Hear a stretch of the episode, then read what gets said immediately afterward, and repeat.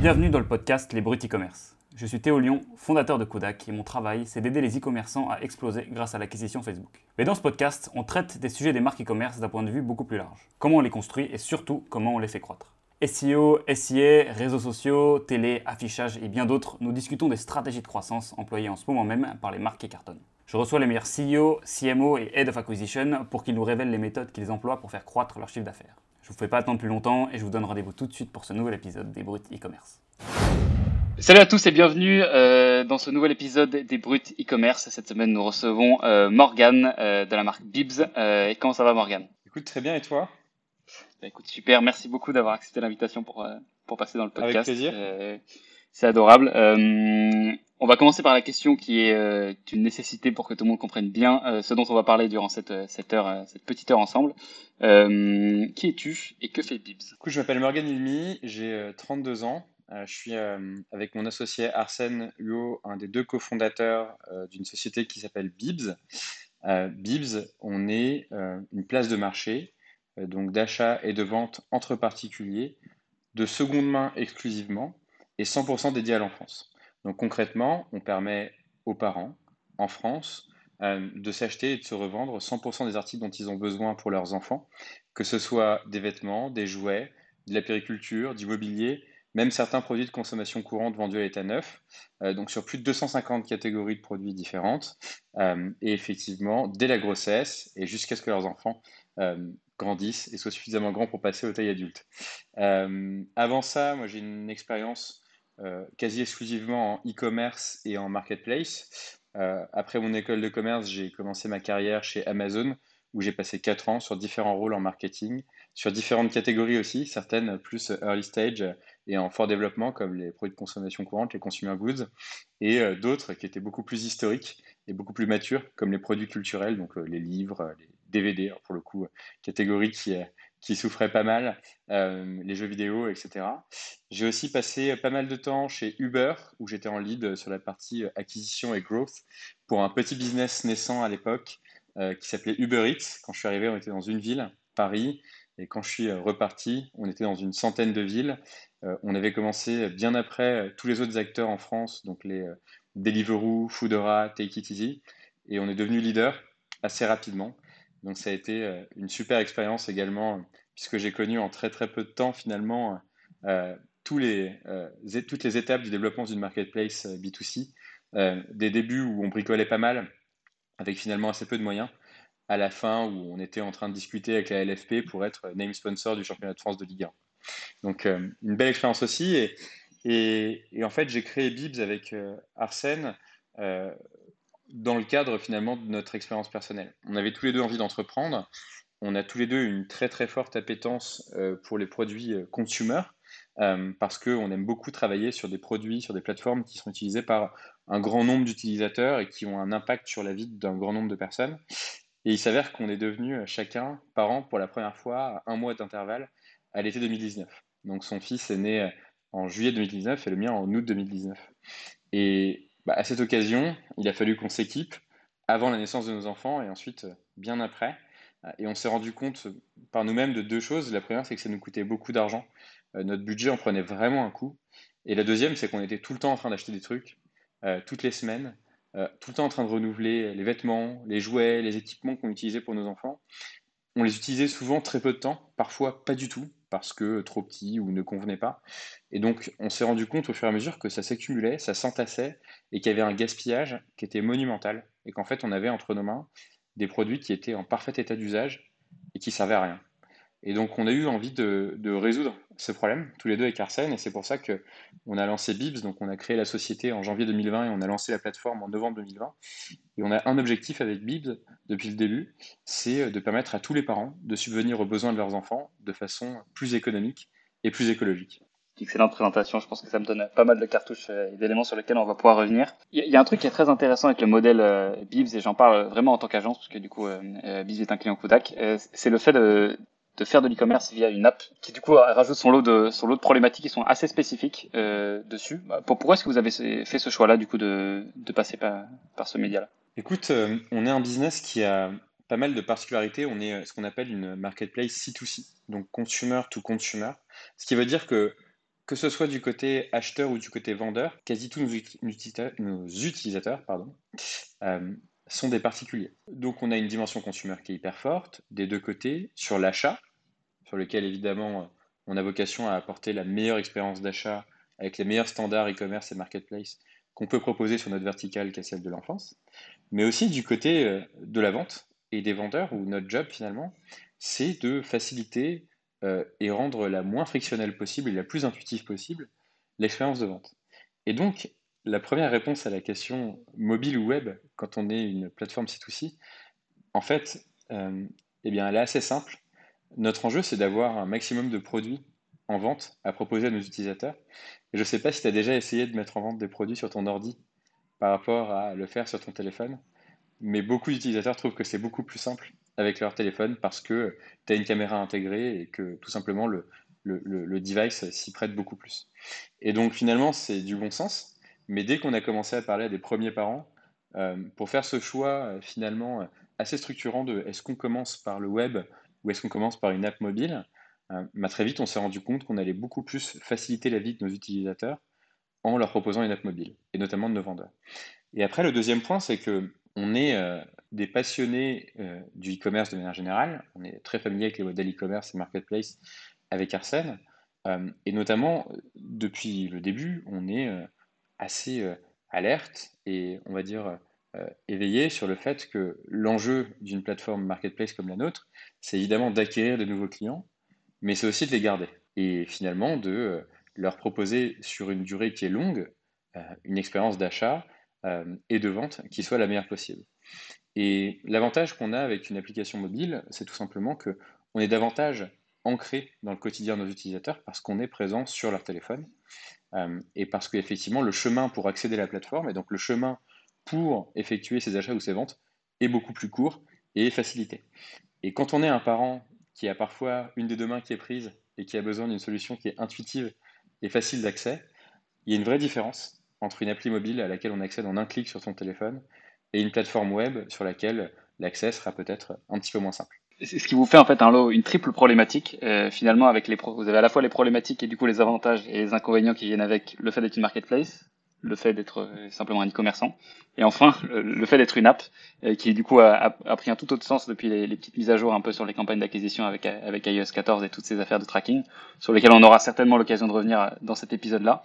quand on cherche du coup à commencer à faire grossir à une, boîte comme Bibs, au démarrage, je sais que vous avez du coup levé des fonds assez tôt. Comment est-ce qu'on s'y prend du coup? Écoute, euh, effectivement, comme je te disais, nous on est une plateforme C2C, donc consumer to consumer, ce qui veut dire qu'on a un besoin, en tout cas c'est ce que tu dis au début, d'acquérir des utilisateurs des deux côtés de la marketplace. D'un côté, tu dois trouver euh, tes vendeurs pour avoir euh, des produits à vendre, et de l'autre, tu dois trouver tes acheteurs pour acheter ces produits. Et puis ton job en tant que place de marché, c'est de les aider à se rencontrer et de les aider, donc d'aider les vendeurs à trouver des acheteurs qui vont être intéressés par ce qu'ils vendent et d'aider les acheteurs à trouver ce qu'ils cherchent concrètement. Euh, on a toujours eu une conviction qui est que euh, à la base de Bibs, il y a quand même un point qui est que des deux côtés de la marketplace, on résout un problème. Du côté des vendeurs, on résout un problème qui est que je dépense beaucoup d'argent en tant que parent, donc j'ai besoin de récupérer du pouvoir d'achat. J'ai besoin d'argent en fait. Et deuxièmement, euh, j'ai plus de place chez moi. Donc concrètement, ça s'entasse euh, toujours plus, toujours plus dans mes placards, ça déborde des placards, et il faut que je fasse du tri. Et côté acheteur, on résout un problème qui est double, qui est que d'un côté, je dois optimiser mon budget d'achat pour mes enfants, parce que j'achète beaucoup de choses, qu'aujourd'hui un enfant en France, c'est 9000 euh, euros par an, tout frais confondus. Euh, donc à comparer avec le revenu moyen par foyer, qui est de 36 000 euros par an. Donc on est sur 25% de ce revenu moyen par foyer. Donc il y a clairement un avant et un après euh, l'arrivée d'un enfant dans la gestion du budget. Et le deuxième problème qu'on résout, c'est que finalement, les parents sont de plus en plus conscients que leur consommation a un impact. Quand on devient parent, on consomme beaucoup plus qu'avant, et donc on a beaucoup plus d'impact sur l'environnement qu'avant, et donc on va chercher à rendre ça plus efficient. Et la seconde main, c'est une réponse à ça, puisque ça permet effectivement de d'étendre la durée de vie euh, des produits qu'on achète et de favoriser le réemploi plutôt que l'achat neuf. Euh, à partir de là, au moment où tu résous des besoins fondamentaux, notre postulat, ça a été de se dire, on pense qu'il y a un des deux côtés de la marketplace où la friction est tellement forte ou le besoin est tellement fort qu'on n'aura pas besoin de payer. Et assez contre-intuitivement, on s'est dit que ce serait du côté de l'offre. Parce que en se basant sur notre expérience de parents, en se, basant sur nos échanges avec des utilisateurs, on s'est rendu compte qu'il y avait un tel besoin et, une telle envie en fait de vendre et de se débarrasser de leurs objets que finalement très vite ils allaient être très très engagés. Et c'est ce qui s'est passé. Donc concrètement, euh, on a fait le choix au tout début d'acquérir quelques vendeurs pour démarrer, euh, soit manuellement, euh, soit effectivement à travers des campagnes d'acquisition, mais quelque chose, on va dire que c'était très modeste en termes d'échelle pour démarrer. Et dès qu'on avait quelques milliers de produits en ligne, on a fait le choix derrière de focaliser tous nos efforts d'acquisition sur les acheteurs. Et de se dire que notre job en acquisition, c'était de pousser aux acheteurs des messages et des produits qui allaient les intéresser et qui allaient du coup justifier le téléchargement de l'application. Et c'est ce qui s'est passé. Donc on s'est vite, très vite rendu compte que, en fait, quand un, euh, utilisateur téléchargeait l'application, il venait pour acheter, mais qu'en parallèle, il y avait une très grande porosité entre acheteurs et vendeurs. Et aujourd'hui, un acheteur sur deux met des articles en vente sur la plateforme. Et en parallèle, on s'est rendu compte que l'engagement de nos vendeurs était gigantesque. Et aujourd'hui, un vendeur sur Bibs met en moyenne 20 annonces, nouvelles annonces, par mois en vente sur la plateforme. Donc ça a confirmé notre hypothèse qui était qu'il y avait une très forte friction côté vendeur et qu'on allait assez rapidement euh, atteindre un niveau de supply, en fait, une taille de catalogue, une taille d'assortiment qui était très élevée. Euh, donc depuis le lancement de la plateforme en novembre 2020, on a plus de 700 000 annonces qui ont été créées sur la plateforme, et aujourd'hui, on en trouve plus de 300 000 actifs sur la plateforme. Donc on est sur des volumétries qui sont déjà très très importantes. Euh, et en parallèle, effectivement, ça nous a permis du coup d'apporter, en allant recruter des acheteurs, la liquidité suffisante pour que des transactions aient lieu sur la plateforme et que nos vendeurs soient contents parce qu'ils vendent et donc euh, continuer à mettre en vente. Je pense qu'il y, a deux questions qui me viennent directement en tête. Euh, la première qui est celle de votre business model, mais avant de la traiter, celle-ci, j'aimerais parler d'une première chose qui est celle des, KPI. Du coup, on comprend bien que ce que vous traquez avant tout, ce sont les, du coup, les acheteurs et en fait les nouveaux acheteurs. Euh, quel est du coup comment est-ce que vous priorisez ces KPI Parce que la question peut se poser aussi, comme vous avez une app, de savoir si des choses comme typiquement les téléchargements d'app, l'activité sur l'app, même s'il n'y a pas forcément d'achats qui sont réalisés, sont aussi des choses que vous traquez.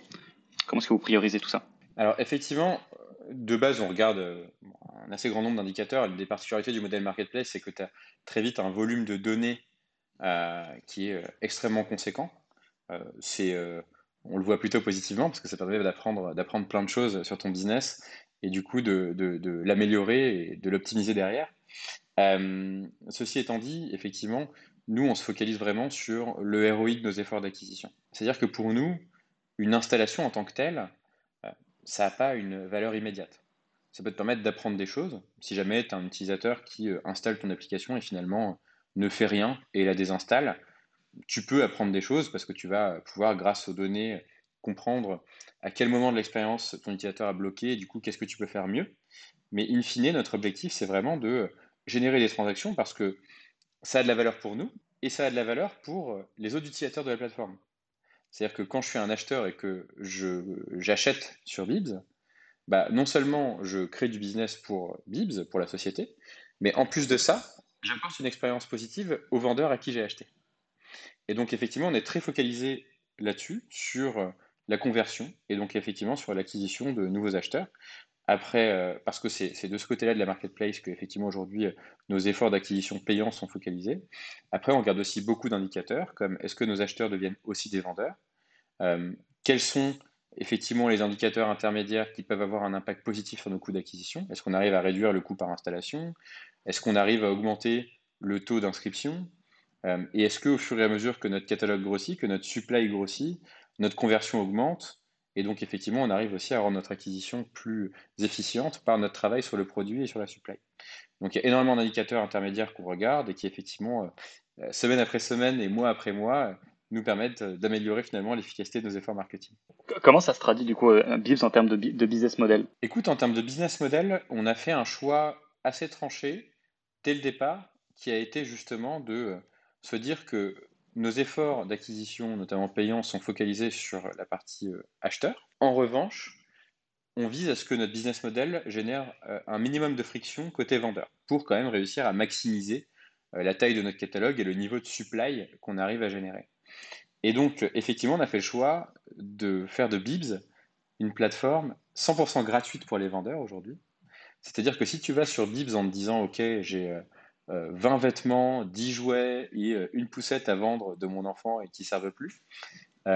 tu pourras tout mettre en ligne et tu pourras tout vendre sans que ça te coûte un centime. D'un autre côté, nous, effectivement, on a un enjeu en tant que plateforme marketplace bah, de finalement monétiser nos transactions.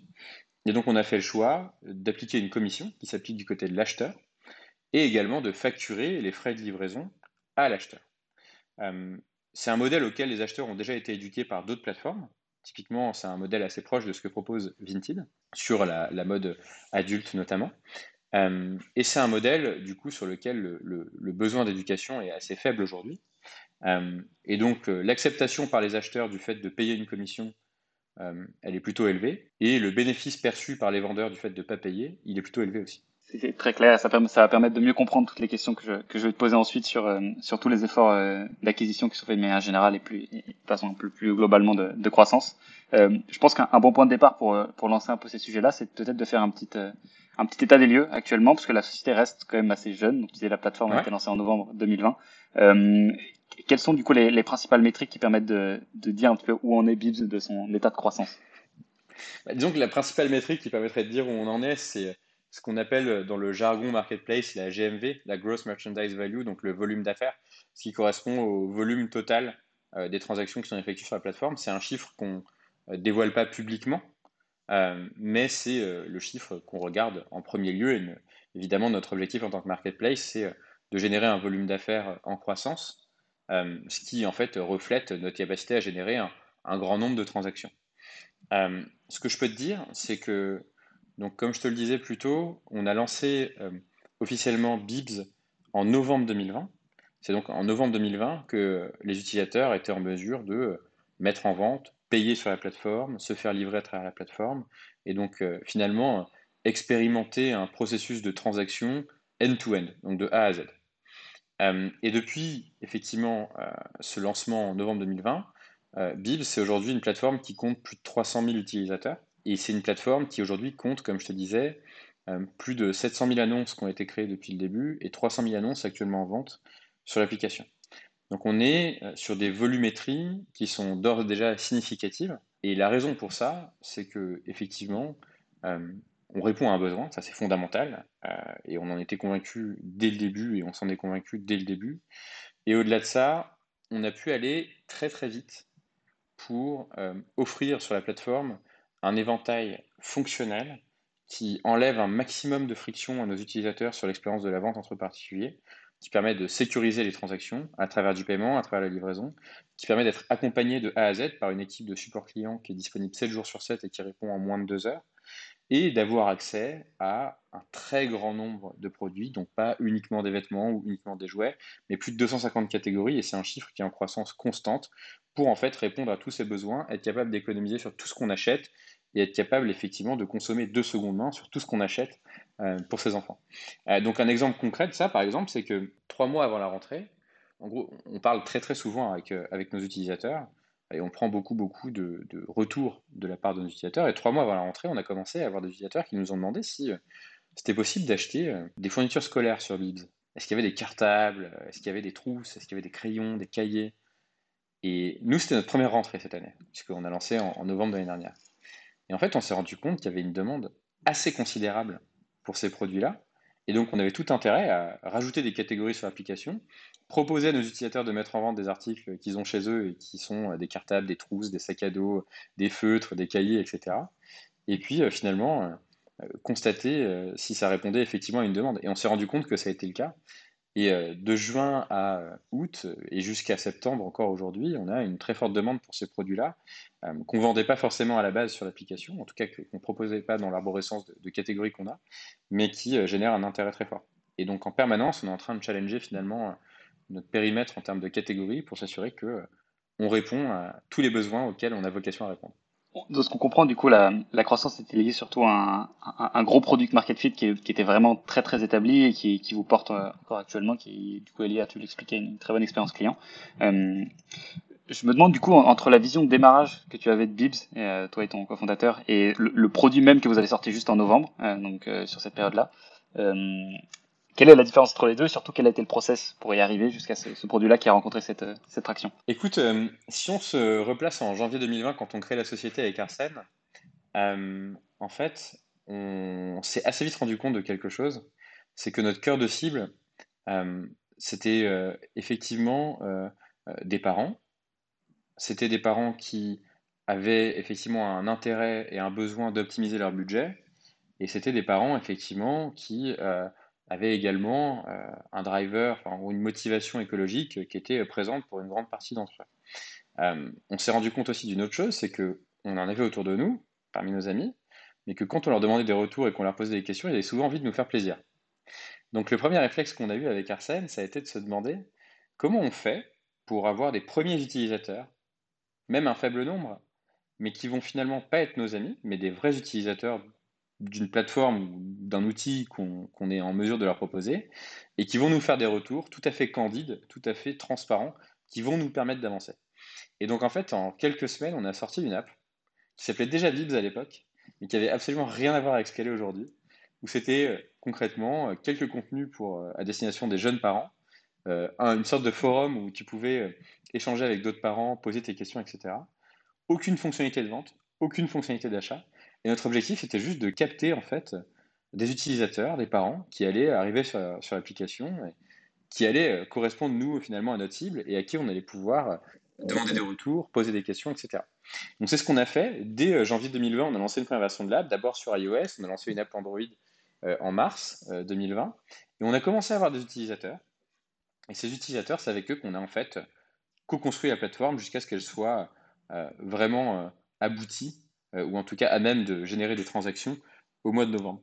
On s'est vraiment appuyé pendant ces euh, huit mois sur, euh, en gros, les retours de nos utilisateurs et en les interrogeant de façon très fréquente.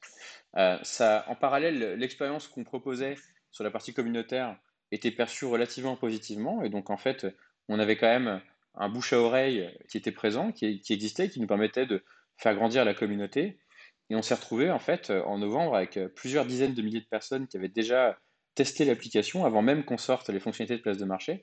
Et nous, ça nous avait fait une super base à interroger pour construire notre produit. Euh, donc on s'est vraiment vraiment appuyé sur les retours de nos utilisateurs. Dès le départ, on savait qu'on voulait faire une application mobile. Dès le départ, on savait qu'on voulait faire une place de marché entre particuliers de seconde main et 100% dédiée à l'enfance. Dès le départ, on savait qu'il allait y avoir une dimension communautaire forte et qui existe toujours aujourd'hui euh, sur l'application d'ailleurs. On a toujours un espace sur lequel les parents peuvent échanger et se demander en l'occurrence leurs conseils d'achat, de vente. Donc on a des utilisateurs qui disent est-ce que vous pouvez venir voir mon profil, me dire ce que vous pensez de mes annonces, est-ce qu'elles sont bien ou pas? Euh, D'autres utilisateurs qui disent j'ai repéré cette poussette, j'aimerais bien l'acheter, mais est-ce que vous l'avez déjà essayé, est-ce que vous avez des conseils? Donc cette dimension communautaire est toujours très forte. Mais aujourd'hui, on en a fait euh, on va dire, un, angle, une dimension importante de notre produit qui est avant tout une place de marché entre particuliers. Donc on a pas mal itéré, mais la vision de départ était euh, finalement assez claire et n'a pas vraiment dévié.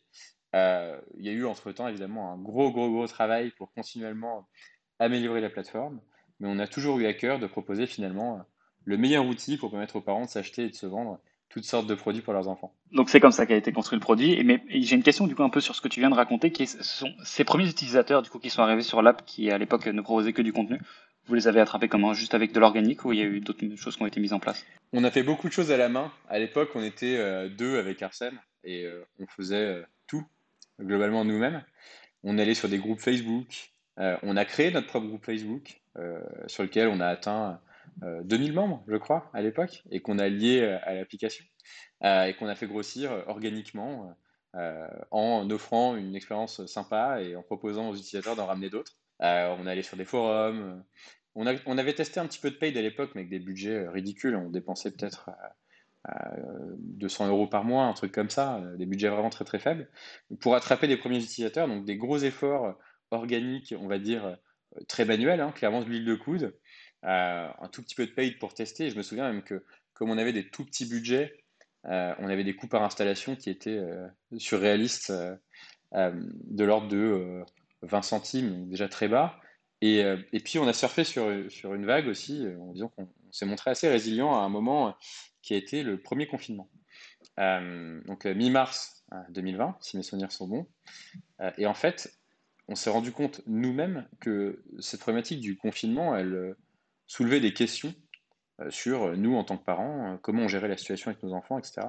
Et on s'est dit que si c'était le cas, ça devait être le cas pour d'autres personnes aussi. On a été, je pense, parmi les premières plateformes à destination des parents à créer du contenu dédié sur le sujet. On mettait quelques euros dessus sur Facebook et on avait pendant deux ou trois semaines des coûts par installation de l'ordre de 5 centimes. Donc pour le coup, vraiment, vraiment très très bas dans les benchmarks qu'on peut connaître l'app mobile et, du marketing pour les apps mobiles. Donc tout ça, ça nous a permis finalement, euh, avec des gros efforts, beaucoup d'huile de coude, un petit peu de paid par-ci par-là, mais vraiment des budgets qui étaient euh, dérisoires, euh, bah, d'acquérir quelques milliers d'utilisateurs qui eux-mêmes en ont ramené quelques milliers derrière. et finalement, ça, il y a eu un, bel effet boule de neige, aussi parce qu'en parallèle, l'expérience finalement, même si c'était vraiment une expérience de MVP, et encore, euh, c'est même pas MVP parce que la, plateforme offrait pas toutes les fonctionnalités euh, d'achat et de vente qu'on avait en tête. Ben, ça nous a permis, en tout cas, finalement, de pouvoir se reposer sur une base d'utilisateurs qui a été euh, vraiment game changing pour nous, parce que le fait de pouvoir reposer sur des, sur des utilisateurs à qui tu peux faire tester tes interfaces, tes maquettes, les premières versions de tes fonctionnalités d'achat et de vente, qui te font des retours de façon parfaitement transparentes qui te disent quand ça va bien et qui te disent quand ça va mal, de façon hyper fréquente, en étant hyper engagé avec toi, bah, pour nous, ça nous a fait gagner un temps mais fantastique. Quoi. Et donc ça a été euh, vraiment euh, euh, game changing pour nous. Et, c'est ce que j'ai tendance à dire aujourd'hui quand parfois on, nous pose la question, c'est nous, un des premiers bons choix, je pense qu'on a fait, c'est de ne pas demander l'avis de nos amis. Mmh. parce que tes amis, c'est une source d'énergie qui est euh, vraiment, vraiment gigantesque. Ils vont te soutenir, ils vont te, t'encourager, te dire que ce que tu fais, c'est génial. Mais quand il faut te dire que tu fais quelque chose mal ou pas de la bonne manière, souvent, et on peut le comprendre, et, c'est aussi pour ça que j'ai des amis, ils n'auront pas envie de te vexer et ils ne diront pas tout. C'est pour ça que c'est important d'aller chercher du feedback au-delà de son cercle amical et de son entourage. Parce qu'effectivement, le premier carburant qui nous a fait avancer au début vers une version aboutie de la plateforme, ça a été les retours d'utilisateurs. Donc ce sont ces, ces premiers 1000 utilisateurs qui vous ont servi à, à construire le produit. Et tu as dit quelque chose aussi qui est intéressant sur lequel j'aimerais bien creuser un petit peu, c'est que ces premiers 1000 utilisateurs en ont aussi du coup derrière ramené les 1000 d'après, euh, qui nous fait une bonne transition vers, je pense, euh, les stratégies de croissance que vous avez mis en place du coup post-novembre 2020. Euh, est-ce que est-ce que ça c'est un canal de croissance, donc le référal euh, de vos clients actuels, qui vous pousse beaucoup aujourd'hui? Oui, complètement. c'est un de nos principaux canaux d'acquisition aujourd'hui. Donc on a une mécanique euh, de parrainage comparable à ce qu'on peut retrouver sur d'autres plateformes e-commerce et marketplace aujourd'hui, où si je suis utilisateur de Bibs, euh, je peux euh, envoyer effectivement mon lien à, des gens que je connais, et s'ils téléchargent l'application, je vais gagner effectivement en l'occurrence chez nous des crédits de frais de livraison. Donc ça me permettra sur mes prochaines commandes de ne pas payer la livraison, donc de gagner quelques euros.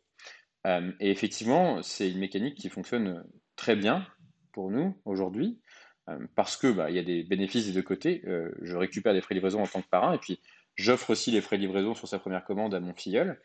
Euh, et donc effectivement, il y a un bénéfice des deux côtés, et le bénéfice est, assez facile à, comprendre et, à appréhender, parce que bah, effectivement, ça veut dire que sur ma commande, je vais économiser quelques euros. c'est un canal important pour nous, et effectivement, c'est un bon, c'est un bon carburant pour générer du bouche à oreille et inciter les utilisateurs à partager Bibs euh, autour d'eux. C'est un canal qu'on a mis en place très très tôt, qu'on fait évoluer euh, continuellement, euh, sur lequel on teste et on a vocation à encore tester beaucoup de choses, mais qu'on est content de, mettre en place parce que ça récompense aussi nos utilisateurs particulièrement engagés et fidèles par une valeur directement perceptible. Et en parallèle, on repose sur un nombre de leviers d'acquisition qui évoluent en permanence et qui se complexifient en permanence. Et donc notre particularité, c'est que, je pense comme beaucoup de business euh, finalement qui se lancent, au début, tu n'as pas beaucoup de canaux d'acquisition. Tu as un mix qui est finalement assez simple à appréhender.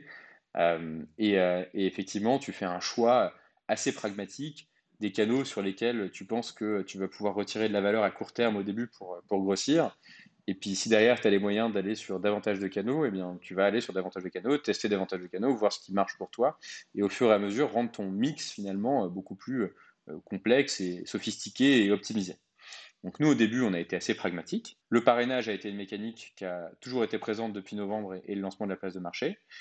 On a identifié très tôt que Facebook Ads pouvait être un très bon outil d'acquisition, notamment sur la partie acheteur, puisque c'est là-dessus qu'on focalise nos, efforts d'acquisition payant, un très bon outil finalement pour acquérir des acheteurs et en acquérir de plus en plus avec le temps, donc augmenter l'échelle finalement de notre stratégie d'acquisition Facebook Ad avec le temps. Donc Facebook Ads, chez Kudak, c'est évidemment un sujet que vous connaissez particulièrement bien, mais il y a beaucoup d'opportunités de ciblage, de tests de créa. sur le mobile, c'est plutôt bien fait parce qu'il y a des campagnes Facebook Ads qui sont faites pour le mobile et qui permettent de déboucher directement sur une installation. Ça permet de traquer ce qui se passe après l'installation. Donc effectivement, c'était un outil assez pratique pour nous sur les premiers mois. Et on a aussi euh, assez tôt commencé à investir en, RP avec en tête deux objectifs. Un premier qui est euh, bah, d'augmenter notre notoriété, même si à notre stade, tu ne mesures pas la notoriété, mais en tout cas, tu sais que si tu as une bonne retombée en relation presse, euh, ça a le potentiel de générer un stand de téléchargement pour toi. Euh, et le deuxième point, c'est qu'en fait, euh, quand tu commences à travailler en RP, tu poses un peu les, prémices finalement de la de ton site vis-à-vis de Google, par exemple. Euh, quand tu commences à avoir des, articles de médias qui redirigent vers ton site, euh, bah, tu as soit une crédibilité, une légitimité auprès de ton audience, mais aussi auprès de Google. Et dans un contexte où, à un moment ou un autre de ton entreprise, le SEO, ça devient une problématique, bah, ça nous a permis de assez tôt commencer à augmenter le trafic sur le site et notre site redirigeait vers notre app et donc du coup euh, progressivement de, générer de plus en plus d'installations organiques aussi. Euh, donc effectivement au début on a fait simple, euh, on a fait assez simple. Ça a quand même pas mal payé en RP très tôt par rapport à notre niveau de maturité. On a eu des belles retombées en février 2021, quatre mois après le lancement officiel de la plateforme. Euh, on passe dans Capital sur M6 un dimanche soir. Euh, énorme surprise, on n'était pas au courant. Euh, et là, énorme pic d'installation. On fait l'équivalent de quasiment un mois de téléchargement en une soirée. Quoi. donc effectivement, c'est des efforts qui peuvent payer, qui peuvent payer assez tôt. Et puis un momentum qui a continué. Là, effectivement, c'est un sujet sur lequel on commence à, avoir travaillé. On, a eu là la chance d'être mentionné sur la rentrée dans pas mal de médias qui ont un certain niveau d'audience. Et on voit que ça continue à nous aider euh, à, travailler notre part d'organisme finalement dans notre acquisition. Donc on a commencé assez simple et aujourd'hui on est euh, euh, dans une phase où on teste de plus en plus de choses, de plus en plus de canaux, pour récupérer finalement un maximum d'enseignements sur ce qui fonctionne pour nous ou non, et réussir finalement à justement augmenter le niveau de sophistication et d'optimisation de notre, notre mix d'acquisition. Avant d'avancer un petit peu sur le, levier RP qui, je pense, euh, euh, va beaucoup intéresser les auditeurs parce que c'est pas forcément quelque chose qui est dit en premier quand on parle de canaux d'acquisition, euh, particulièrement parmi les e-commerçants. Juste pour clôturer bien ce sujet de, du parrainage, est-ce que tu as un petit peu des, chiffres pour peut-être préciser un petit peu Je sais qu'on parle parfois de coefficient de viralité, c'est-à-dire combien un utilisateur t'a rapporté d'autres utilisateurs. Comment est-ce que vous le mesurez euh, sur vos, métriques de croissance? Écoute, nous, sur le parrainage, on va regarder essentiellement deux choses. La proportion d'utilisateurs de l'application qui partagent leurs liens et le nombre de partages euh, de liens euh, en moyenne par utilisateur. Et en fait, ça nous donne un bon proxy finalement du potentiel d'engagement de notre mécanique de parrainage. Après, évidemment, un peu plus bas dans le funnel, tu regardes combien de personnes ont téléchargé l'application depuis des liens de parrainage, ça c'est un KPI très important aussi. Mais à la base de ça, il faut te demander, OK, est-ce que je donne envie à mes utilisateurs de le partager? Parce que sinon, il ne va rien se passer. Euh, et donc, pour donner envie de le partager, il faut que ce soit facile de le faire, bien évidemment. Et il faut que la mécanique soit attractive. Et donc, effectivement, si je gagne rien à le faire, je vais moins le partager que si je gagne un peu à le faire. Et si je gagne un peu à le faire, je vais moins le partager si je gagne beaucoup à le faire. Et donc, c'est euh, finalement une optimisation euh, permanente qui, derrière, en mettant bout à bout ces indicateurs-là de en gros, ta proportion d'utilisateurs qui le partagent, le nombre de partages par utilisateur, le nombre de téléchargements que ça génère, et euh, le coût de ta mécanique va te donner le même indicateur que euh, sur tout bon canal d'acquisition ou toute bonne mesure de canal d'acquisition, c'est ton coût d'acquisition finalement. Et si ton parrainage arrive à contribuer euh, positivement à la fois à ton volume d'acquisition et à ton coût d'acquisition moyen, a priori, tu n'es pas loin de ton optimum. Donc pour l'instant, ça rentre dans les clous bien comme il faut. Pour l'instant, ça rentre bien dans les clous. Euh, ça ne nous empêche pas de continuer à tester et c'est un levier sur lequel on va tester encore beaucoup de choses dans les prochains mois. Il y a aussi des périodes euh, dans la vie de ta boîte où en fait tu vas devoir arbitrer, tu vas vouloir arbitrer, parfois un peu plus en faveur de ta croissance en volume et parfois un petit peu plus en faveur finalement de l'efficacité de tes canaux d'acquisition et de ton coût d'acquisition. Et donc effectivement, c'est un sujet qu'on connaissait très bien chez Uber et chez Uber notamment. Euh, il y a des moments où tu vas être plus généreux, des moments où tu vas être moins généreux, des moments où tu vas plus mettre en avant ta mécanique de parrainage. et au moment où tu vas moins le faire. Et ça, ça va aussi te permettre finalement de faire du parrainage un levier extrêmement agile pour finalement générer des volumes plus ou moins importants d'acquisition et piloter ta dépense. Donc c'est un levier assez puissant une fois que tu l'as apprivoisé et que tu as testé suffisamment de choses pour avoir des learnings qui vont te permettre de le piloter de façon très très dynamique. Super intéressant. Je pense que ce sujet du parrainage est, en fait assez crucial parce que c'est aussi euh, vecteur d'une croissance assez saine ou euh, qui est drivé par les utilisateurs et des utilisateurs qui sont contents. Il n'y a jamais une personne mécontente qui va qui va partager un lien de parrainage. Donc c'est un bon signe aussi d'un produit qui plaît. Euh, je vais bien sûr reprendre sur le sujet qu'on a un petit peu laissé justement, qui est celui des RP, euh, où, où euh, tu as dit plein de choses intéressantes sur le fait que ça contribue au SEO, vous êtes passé dans le capital, euh, et vous avez fait quelques petits tests là-dessus. Euh, quand est-ce que vous avez commencé à mettre en place le canal? On a commencé vraiment très très tôt. Euh, en gros, on a commencé à travailler les RP quasiment en même temps que le lancement de notre plateforme, même un petit peu en amont du lancement de notre plateforme, pour essayer de bénéficier d'un effet d'annonce et surtout euh, être identifié et identifiable dans l'esprit des journalistes. Euh, donc on a commencé euh, à la rentrée 2020 et effectivement on a eu assez rapidement des retombées qui étaient assez significatives pour nous par rapport à notre niveau de maturité. Ça a commencé par un article dédié dans le Parisien, il y a eu Capital en février. Donc on a vu des premiers signaux encourageants. En fait, nous, là, la question à laquelle on voulait répondre, c'était est-ce qu'il y a un potentiel pour nous sur ce canal, de manière générale? Est-ce qu'on arrive à tout simplement faire parler de nous et obtenir des retombées dans des médias euh, qui vont du coup générer euh, euh, de la notoriété, du trafic, de l'installation chez nous? et on a eu la réponse assez vite. Et donc ces signaux encourageants nous ont bah, du coup pas mal incité à redoubler d'efforts pour finalement bah, augmenter le nombre de retombées qu'on arrive à obtenir et réussir à donner le plus de visibilité en presse possible à Bibs. Et donc on a continué ce travail sur les derniers mois et ça aboutit euh, à la fois à effectivement une capacité à, augmenter le volume de retombées, ce qui a été par exemple le cas sur cette période de rentrée où on a eu un, nombre assez, assez conséquent de retombées, et en parallèle, euh, bah, tout simplement euh, être un petit peu plus identifié dans l'esprit des journalistes comme la plateforme de référence de l'occasion pour enfants. On a encore beaucoup de travail sur ce canal, mais il est assez vertueux dans le sens où tu as un effet boule de neige sur les RP en fait les journalistes eux-mêmes lisent beaucoup la presse. Et donc, euh, s'ils entendent parler euh, euh, de toi dans un article ou dans un reportage, parfois ils relèveront pas et parfois ça, leur, ça les intriguera et ils se demanderont Ok, est-ce que c'est intéressant que j'en parle aussi? Et nous, c'est ce qu'on a constaté, au point où parfois tu es prévenu et parfois tu as la belle surprise d'avoir une retombée presse dont tu n'avais pas connaissance et qui finalement a un impact pour toi. Et donc c'est un, canal sur lequel on a toujours eu la conviction qu'il fallait commencer à le travailler très tôt et que en gros, euh, tu allais avoir euh, un rendement vraiment exponentiel de ce canal. Euh, au début, tu as quelques retombées, mais tu n'es pas du tout au maximum de ton potentiel.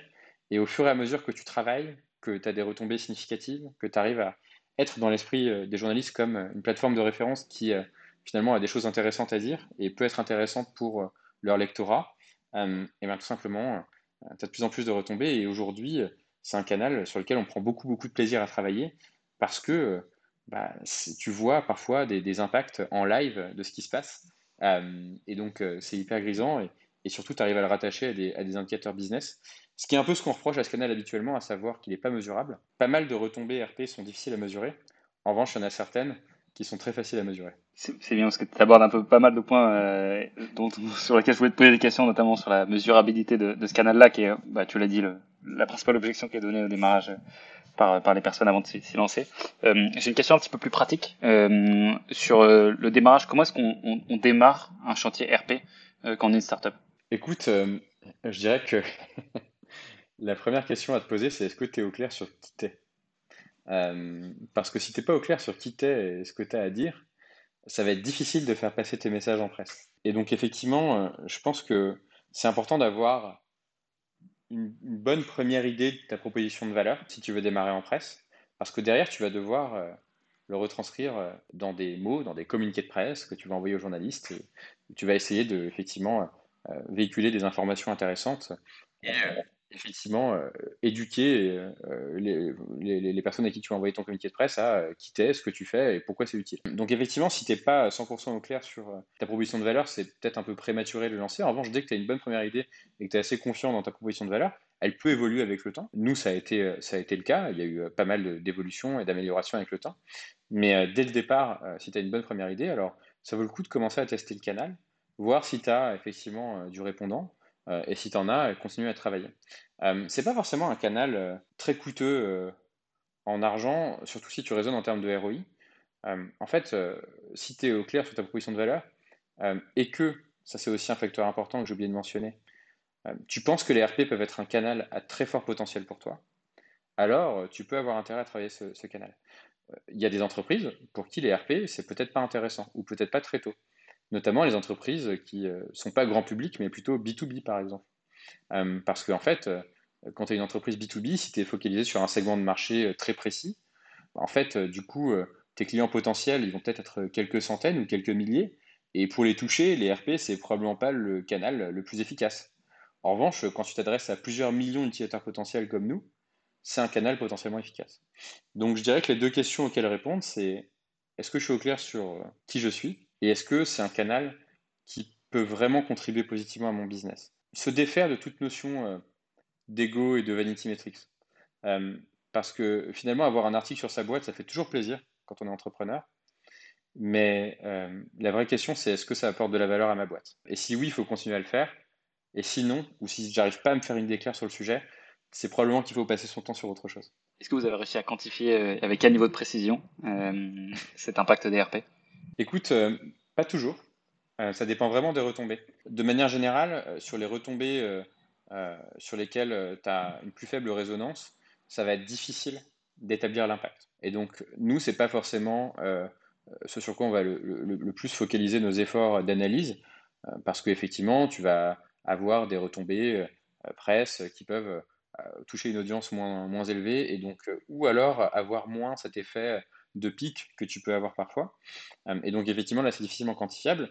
En revanche, euh, typiquement quand tu as un passage télé sur une émission avec une audience conséquente de plusieurs millions de téléspectateurs, c'est très simple en fait. Tu fais un calcul d'incrémentalité, tu regardes habituellement ce jour-là, à cette heure-là, combien je fais de téléchargements, combien j'ai d'utilisateurs en moyenne, sur, en moyenne lycée sur plusieurs semaines par exemple tu regardes ce qui s'est passé ce jour-là, et normalement, tu verras une petite différence. Et c'est là que tu peux mesurer finalement ton incrémentalité et, euh, et, l'impact direct que ça, que ça a généré. Donc nous, c'est les méthodes qu'on applique, on fait des calculs d'incrémentalité. Euh, et donc, on, a eu l'opportunité de constater que oui, euh, typiquement sur des passages télé, on voit clairement un effet et que cet effet, il y a une probabilité extrêmement élevée qu'il soit lié à ces émissions et à ces retombées-là. Et vous arrivez à calculer un, coût d'acquisition quand par exemple vous êtes passé sur euh, sur Capital. Bon, j'imagine que c'était tellement énorme que finalement vous en, vous en foutiez que ce soit avec euh, de le calculer précisément. Mais euh, est-ce que vous, vous, le faites? On s'amuse à le faire. En gros, le calcul de ton coût d'acquisition en RP, il est normalement assez simple. tu regardes combien tu payes. si tu prends une agence, tu regardes combien tu payes pour ton agence chaque mois, et tu regardes combien tu arrives à rattacher de d'acquisition de nouveaux clients euh, à ce canal RP. On s'amuse à le faire. Après, autant on est extrêmement obsédé par le coût d'acquisition sur tous nos canaux, autant on, lâche un peu la bride sur les RP parce que, comme je te le disais plus tôt, c'est un canal où arriver à ton potentiel maximum, ça prend beaucoup de temps. Et donc, ton rendement ne sera pas optimisé dès le début. Donc, je n'est pas forcément le canal sur lequel on a le meilleur coût d'acquisition. En revanche, c'est peut-être le canal sur lequel on aura le meilleur coût d'acquisition dans deux ans. Mais uniquement si on commence à le travailler maintenant. Donc, c'est aussi un investissement sur l'avenir. Euh, c'est en effet tous ces effets un peu exponentiels euh, qui sont parfois un peu les défauts du paid, euh, particulièrement de Facebook Ads, Google Ads, etc. Où en fait finalement tu veux gagner plus d'argent, faut mettre plus d'argent. Euh, à l'inverse un peu de même, ça rentre un petit peu dans la catégorie des finalement des, des stratégies un peu organiques d'Instagram, etc. Où finalement faire un post aujourd'hui et dans deux ans te prendra autant de temps. Par contre ta communauté sera beaucoup plus importante et, et donc tu auras beaucoup plus d'écho. Euh, Exactement. Vous êtes passé par une agence vous pour faire des, des RP Dès le début on est passé par une agence. Ouais. Ça s'est bien passé On est très content de la collaboration, c'est la même depuis le début, on est très content de la collaboration avec eux. Ils ont l'habitude de travailler avec euh, des entreprises assez jeunes comme nous, et donc ils ont euh, cette culture du test and learn qui est hyper importante pour nous dans tout ce qu'on fait, et on est très content de pouvoir la retrouver sur le, sur le canal RP. Super. Et est-ce que tu as une idée un petit peu, peut-être que tu peux communiquer aux auditeurs, d'une fourchette de prix qu'il faut si jamais on veut se lancer dans les, en, en RP Il y a vraiment tous les prix dans les agences RP. On peut même passer par des freelances si on le souhaite. Je dirais que quand on est une entreprise jeune qui, quand même, a, des contraintes budgétaires, je ne dépenserai pas forcément plus de 2500 ou 3000 euros par mois sur le canal, qui est déjà une somme conséquente pour beaucoup de boîtes early stage. Euh, nous, euh, effectivement, euh, on n'a pas forcément voulu aller au-delà de ça. Après, je n'irai pas forcément sur les solutions les moins chères. Et personnellement, de mon expérience personnelle, je n'irai pas sur les solutions qui permettent de, le faire soi-même. Il y a des boîtes qui l'ont très bien fait. Il y a quelques startups qui ont bootstrappé leur RP et qui l'ont fait tout seul et ça a très bien marché. Nous, c'est pas forcément le parti pris qu'on a eu parce qu'en fait, on, a eu la croyance assez tôt que c'était un canal sur lequel l'humain et le relationnel jouent beaucoup et que si tu travailles avec la bonne agence, en général, ils, auront des relations euh, assez fortes et assez ancrées avec euh, des journalistes qui pourront être intéressés par ce que tu fais.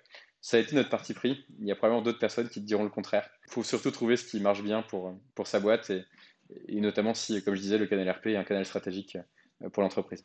Si, si, jamais tu veux mentionner le nom de l'agence, c'est bien sûr quelque chose qui est possible. L'agence, bien sûr, l'agence s'appelle Edifice et, et, on les recommande chaudement. Superbe. top. Allez voir Edifice du coup pour vos campagnes RP. euh, aussi, donc un petit peu plus tôt, tu nous parlais de l'impact des RP sur le SEO. Est-ce que, le SEO aussi, c'est quelque chose que vous avez mis en place dès le démarrage, aussi tôt que, que les autres efforts marketing? Écoute, nous, effectivement, il y a une particularité, c'est que avant d'être euh, un site web, on, est une app mobile. Et donc, euh, en fait, très tôt, on a eu la conviction que le site web pouvait euh, nous aider sur le, ce qu'on appelle le haut du funnel d'acquisition. Donc, en gros, nous aider à ce que des nouveaux utilisateurs potentiels tombent sur nous et euh, téléchargent l'application. Donc on a commencé à mettre en place des premiers leviers. Déjà avoir un site, référencer nos produits dessus. Euh, on, a commencé assez vite à avoir une quantité de contenu assez conséquente parce qu'en fait on a beaucoup de produits en vente. Travailler sur euh, le fait d'avoir des premiers liens entrants depuis des sites qui ont une bonne réputation auprès de Google et donc ça les RP c'est un bon outil pour ça. On est très loin d'avoir maximisé le potentiel de ce chantier. C'est un chantier qu'on décrit souvent comme étant un chantier long terme. Euh, nous, en tout cas, c'est comme ça qu'on l'a pris. On y travaille de façon euh, continue et euh, progressivement toujours plus fine. Et effectivement, l'objectif pour nous est et restera d'en faire un canal d'acquisition de plus en plus important pour nous, un moyen finalement de, de, rencontrer des nouveaux utilisateurs potentiels qui nous identifient, qui tombent sur nous et si effectivement ce qu'on a leur proposer leur convient, derrière, qui pousse l'expérience jusqu'à soit acheter sur le site, ce qui est euh, depuis peu euh, possible euh, et qu'on a rendu possible, soit télécharger l'application pour faire leurs achats ou leurs ventes. Mais en tout cas, c'est évidemment un levier que, même si on est une entreprise mobile first, on a complètement vocation à développer. Est-ce que tu as une idée un petit peu du, pas forcément, je sais pas si c'est le trafic qui est généré par le SEO ou alors même les downloads qui, sont, qui viennent du blog ce qui est généré par le site et par le blog, alors je ne peux pas donner de valeur absolue encore une fois, mais ce que je peux te dire, c'est que déjà la part d'organique dans nos installations et dans notre acquisition d'acheteurs a, toujours été historiquement assez élevée. Et c'est ce qu'on a eu euh, vocation et, l'ambition de, de, cultiver, à savoir au fur et à mesure qu'on grossit, réussir à maintenir une part d'organique qui est élevée. Euh, la part qui vient du site et les volumes qui viennent du site sont en croissance constante depuis euh, mois et c'est une conséquence de notre travail. Euh, je pense que, effectivement, même je peux te dire, aujourd'hui, on fait beaucoup plus de trafic et d'installation et d'acquisition sur le site qu'il y a huit mois. Et je pense aussi que, en tout cas, c'est notre ambition, dans un an ou dans deux ans, on en fera beaucoup plus qu'aujourd'hui. Ok. Et la, stratégie que vous employez, du coup, pour, pour cultiver un petit peu ce, ce SEO et ce trafic qui vient, du coup, en, organique par les, par les mots-clés, c'est vous y allez avec, quel effort en fait? Il y a une personne qui s'occupe de ça chez vous? Alors, au début, on a été assez pragmatique. C'est euh, commencer à travailler sur quelques fondamentaux. Euh, donc, effectivement, le fait de référencer les produits disponibles à la vente sur le site et donc proposer beaucoup de contenu à Google, ça a été une première étape qui nous a permis de faire, un jump, puisque Google a pu référencer certains des produits et des catégories de, produits qui sont en vente sur le site. Euh, qui sont en tout cas visibles sur le site. Euh, les RP et le fait d'avoir de plus en plus de liens entrants et donc une réputation du site qui s'améliore, ça nous a permis aussi d'avoir une augmentation constante euh, du trafic. Et donc tout ça, on l'a fait tout seul sur les premiers mois. Et là, on rentre dans une phase où maintenant, on n'est pas des experts en SEO et en revanche, il y a des personnes qui connaissent très bien ce métier et donc on est accompagné depuis assez peu de temps par une agence dont c'est l'expertise, avec, pour une, avec une ambition qui est très claire, qui est de faire augmenter très significativement le trafic sur notre site et continuer à en faire un outil clé de notre stratégie d'acquisition en haut du funnel d'acquisition. Donc effectivement, nous, notre réflexion a été très simple. si tu veux connaître vraiment les fondamentaux SEO et les grosses erreurs à ne pas faire, tu as les centaines d'articles qui sont disponibles sur Google et qui sont d'autant plus facilement accessibles que normalement si quelqu'un est bon en SEO, il arrive à faire remonter son article. et, donc effectivement, tu peux te faire ta, première éducation sur le sujet assez vite et mettre en place quelques quick wins qui sont relativement accessibles. Et puis derrière, quand c'est pas ton métier, je pense que faire confiance à des professionnels, ça reste un bon réflexe. En tout cas, nous, c'est le réflexe qu'on a et, et, on pense que c'est le, on va dire, le bon choix pour cette prochaine étape. Là-dessus, je, je, ne saurais pas te contredire, euh, euh, heureusement. Euh, je, je, pense qu'on n'aura pas le temps de parler de tous les canaux d'acquisition. Il y a Facebook Ads, bien sûr. Euh, je pense qu'on va, va pas le creuser nécessairement pour, dans cet épisode-là, parce qu'il y aura certainement plein d'autres e-commerçants qui, qui, en parleront. Moi, il y a une partie sur laquelle je voulais, je voulais revenir, c'est que tu disais que les, les canaux d'acquisition et le mix marketing, en fait, euh, se diversifient de, enfin, de mois après mois. En fait, il, il y a plein de nouveaux canaux qui sont testés. C'est quoi les trucs que vous avez dans les tuyaux? Peut-être les trucs un peu plus récents qui ramènent moins de trafic, mais qui sont prometteurs. Écoute, euh, déjà, on, fait le choix d'être euh, euh, globalement d'éviter d'avoir des a priori, des idées préconçues. En gros, quand tu creuses un canal d'acquisition, tu trouveras toujours plein de gens pour te dire Ah, pour moi, ça a marché. Ah, pour moi, ça a été un échec total, on a arrêté immédiatement, etc. le truc, c'est que tant que tu n'as pas testé pour ton business, tu n'as pas vraiment de réponse, quoi. Tu vois? Et donc, je pense que tester, c'est important. Et effectivement, pour te faire une opinion et savoir si c'est un un canal qui vaut le coup d'être creusé, euh, sur lequel il faut continuer à passer du temps et à travailler. Donc nous, c'est notre démarche. Donc dans tous les canaux qu'on a dans les studios, effectivement, tu as des canaux assez diversifiés.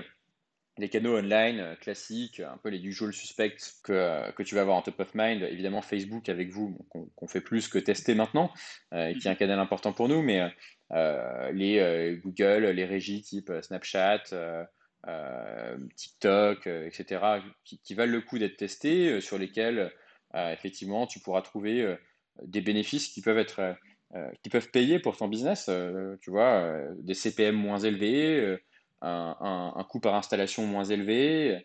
Parfois, tu auras des arbitrages.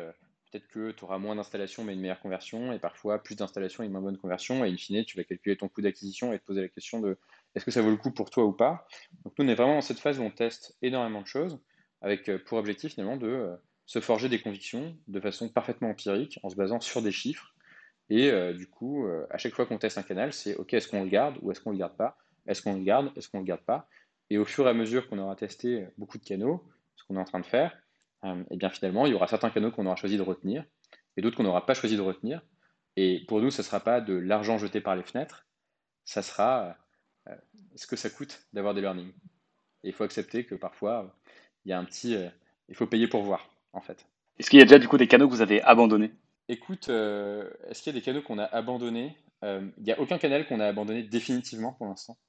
Il y a des canaux qu'on a mal testés et qu'on va mhm. retester avec une meilleure méthode. Il n'y a, a, pas forcément de canal qu'on a abandonné pour l'instant aussi parce que on sort d'une phase où on avait un mix euh, qui était assez simple, assez pragmatique, et que la phase de test elle a commencé véritablement depuis quelques semaines. Donc, en revanche, une erreur qu'on a pu faire, c'est pendant la phase où on avait un mix assez simple d'acquisition, parfois se dire ah mais peut-être qu'on pourrait passer un petit peu de temps et dépenser euh, un peu d'argent sur tel canal qu'on maîtrise absolument pas techniquement, mais pourquoi pas? Et en fait, déjà d'une part, tu te rends assez vite compte que euh, le temps que tu as passé dessus est pas suffisant, et du coup, deuxièmement, tu te rends compte qu'en fait tes learnings n'ont pas de valeur. Et je pense que c'est un point qui est important. Tu peux pas tout tester en même temps, ça c'est sûr, et t'assurer que tu vas avoir suffisamment de bandes passantes, et pas seulement de budget, mais aussi de bandes passantes pour réussir à en fait, aller assez loin dans ton test pour en tirer des, bons learnings, je pense que c'est important. Nous, ça a pu arriver qu'on ne le fasse pas et a posteriori, c'était une erreur. Euh, là, maintenant, ce qu'on fait, c'est qu'on teste en, simultané un nombre limité de canaux. En revanche, on y met vraiment beaucoup de focus. Et c'est quoi les, les, petits derniers là que vous êtes en train de tester? Écoute, euh, on, a testé, euh, on a testé récemment l'influence, on a testé TikTok. notamment, on va tester un peu plus sérieusement qu'auparavant euh, le SEA. Euh, on, fait, on a notre petite liste qu'on déroule finalement euh, sur la partie online. Et, finalement, notre objectif, c'est en online dans un premier temps, identifier les canaux sur lesquels en fait, il y a un niveau d'efficacité qui convient, pas, qui convient bien pardon, à notre business. On fait aussi attention à, tester uniquement des canaux qui scale. qui ont le potentiel pour scaler, sur lesquels le ticket d'entrée n'est pas forcément ultra élevé dans un premier temps. Et notre objectif, c'est plus de saturer ces canaux-là avant d'aller sur des canaux qui vont, euh, sur lesquels tu vas avoir un right to play, euh, un ticket d'entrée qui va être beaucoup plus élevé, avec un rendement qui va être incertain. Donc euh, si tu as des canaux de marketing qui en fait vont être accessibles uniquement à partir de très grosses sommes, cela, on essaye d'attendre d'avoir d'abord saturé les canaux sur lesquels tu as un ticket d'entrée moins élevé et effectivement une capacité à scaler plutôt qu'aller directement sur ces canaux-là où en fait, bah, si ça marche pas, pour le coup, le coût du test, là, il commence à être un petit peu conséquent. On pense notamment aux canaux euh, passés en télé euh, ou alors d'affichage. par exemple. Exactement. Qui est d'entrée un petit peu plus Exactement. D'autant plus qu'on est à une période, tu vois, sur l'affichage, tout ce qui est le out of home, où euh, tu as quand même un niveau d'incertitude assez maximal sur finalement les, les, les, vues, les impressions en fait que tu vas faire sur de l'affichage out of home.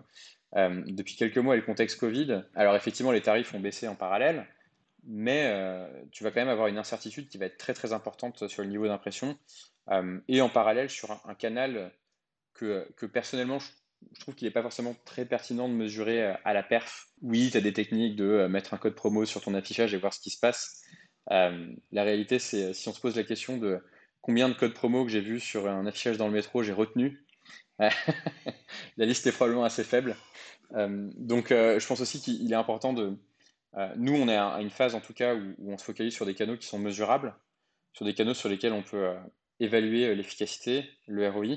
Tu as aussi des canaux marketing qui sont euh, moins facilement mesurables, moins mesurables, et ceux-là, effectivement, ne sont pas forcément notre priorité aujourd'hui. On va devoir se quitter, euh, il nous reste quelques minutes encore, je vais te poser une dernière question, avec laquelle j'aime bien terminer, et qui permet de prendre un peu de recul sur tout ce qu'on vient de se dire. C'est si jamais toi tu as le, le Morgan qui vient de lancer Bibs en, janvier 2020. Et qu'est-ce que tu aurais à lui dire sur sa stratégie d'acquisition? Tu vois, il s'apprête à retrousser ses manches et à aller chercher des utilisateurs. Euh, qu'est-ce que tu aurais envie de lui dire? Euh, Qu'est-ce qu'il fait différemment? Qu'est-ce qu'il fait pareil? Écoute, euh, sur ce que je ferais pareil en termes de mindset, c'est mets les mains dans le cambouis.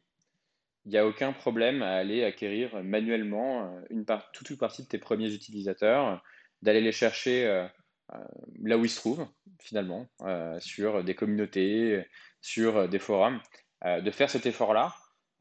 oui, ça prend du temps, oui, c'est pas toujours ce que tu as envie de faire, mais, mais ça paye et ça te permet de capter l'attention d'utilisateurs potentiellement pertinents pour toi.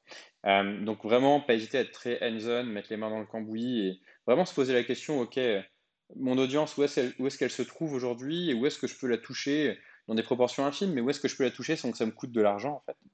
Mais uniquement que ça me coûte du temps. Sur ce que je ferais différemment, je dirais, sois très focus, pour le coup, sur la façon dont tu fais ton acquisition. C'est-à-dire que euh, raisonne toujours en termes, euh, évidemment, euh, de ROI, une fois que tu commences à t'attaquer à des canaux qui coûtent de l'argent, pour le coup. Euh, raisonne quand même en termes de ROI. C'est-à-dire si ton acquisition te coûte, enfin, si tu es OK avec le, le, prix que ça te coûte, c'est très bien. Euh, mais en tout cas, fais vraiment attention à, à, ce KPI-là. Et surtout, va pas essayer de tester 15 canaux parce que tu n'auras pas le temps en fait de bien les tester. Tu n'auras pas le temps finalement de faire le travail nécessaire pour euh, appliquer les bonnes méthodologies, euh, les piloter, les monitorer de façon suffisamment fréquente. Et donc focalise-toi, fais confiance à ton intuition. Il y a des canaux qui ont de grandes chances de fonctionner pour toi teste-les. Si le premier n'a pas marché, teste le deuxième. Mais n'en teste pas 10 à la fois parce que finalement, tu auras dépensé pour le coût de l'argent, probablement, mais tu n'auras pas tous les learnings que tu aurais, aurais pu avoir dans l'idéal. Donc ça, c'est ce qu'on ferait euh, probablement différemment. Bon, ça ne nous a pas, a posteriori, trop coûté euh, en temps, en développement ou, en argent, mais c'est vrai que euh, garder son focus, être très économe de, en gros, la façon dont on passe son temps et s'assurer qu'on le passe sur des sujets qui sont importants et qui ont un maximum d'impact. Je pense que c'est une règle assez élémentaire, mais, mais c'est un bon réflexe à avoir. Je n'aurais pas grand chose à rajouter sur ces conseils avec lesquels je suis à peu près 100% aligné. Euh, merci beaucoup Morgan d'avoir pris le temps de discuter avec moi. Euh, C'était un super épisode. Je pense qu'il y a énormément de choses, des trucs euh, relativement applicables quasiment immédiatement. Quoi. Donc euh, sur les stratégies, j'étais très content d'entendre parler des RP, etc. J'ai appris beaucoup de choses. Donc euh, merci beaucoup. Avec plaisir. Merci à toi. Écoute. Je t'en prie, je t'en prie.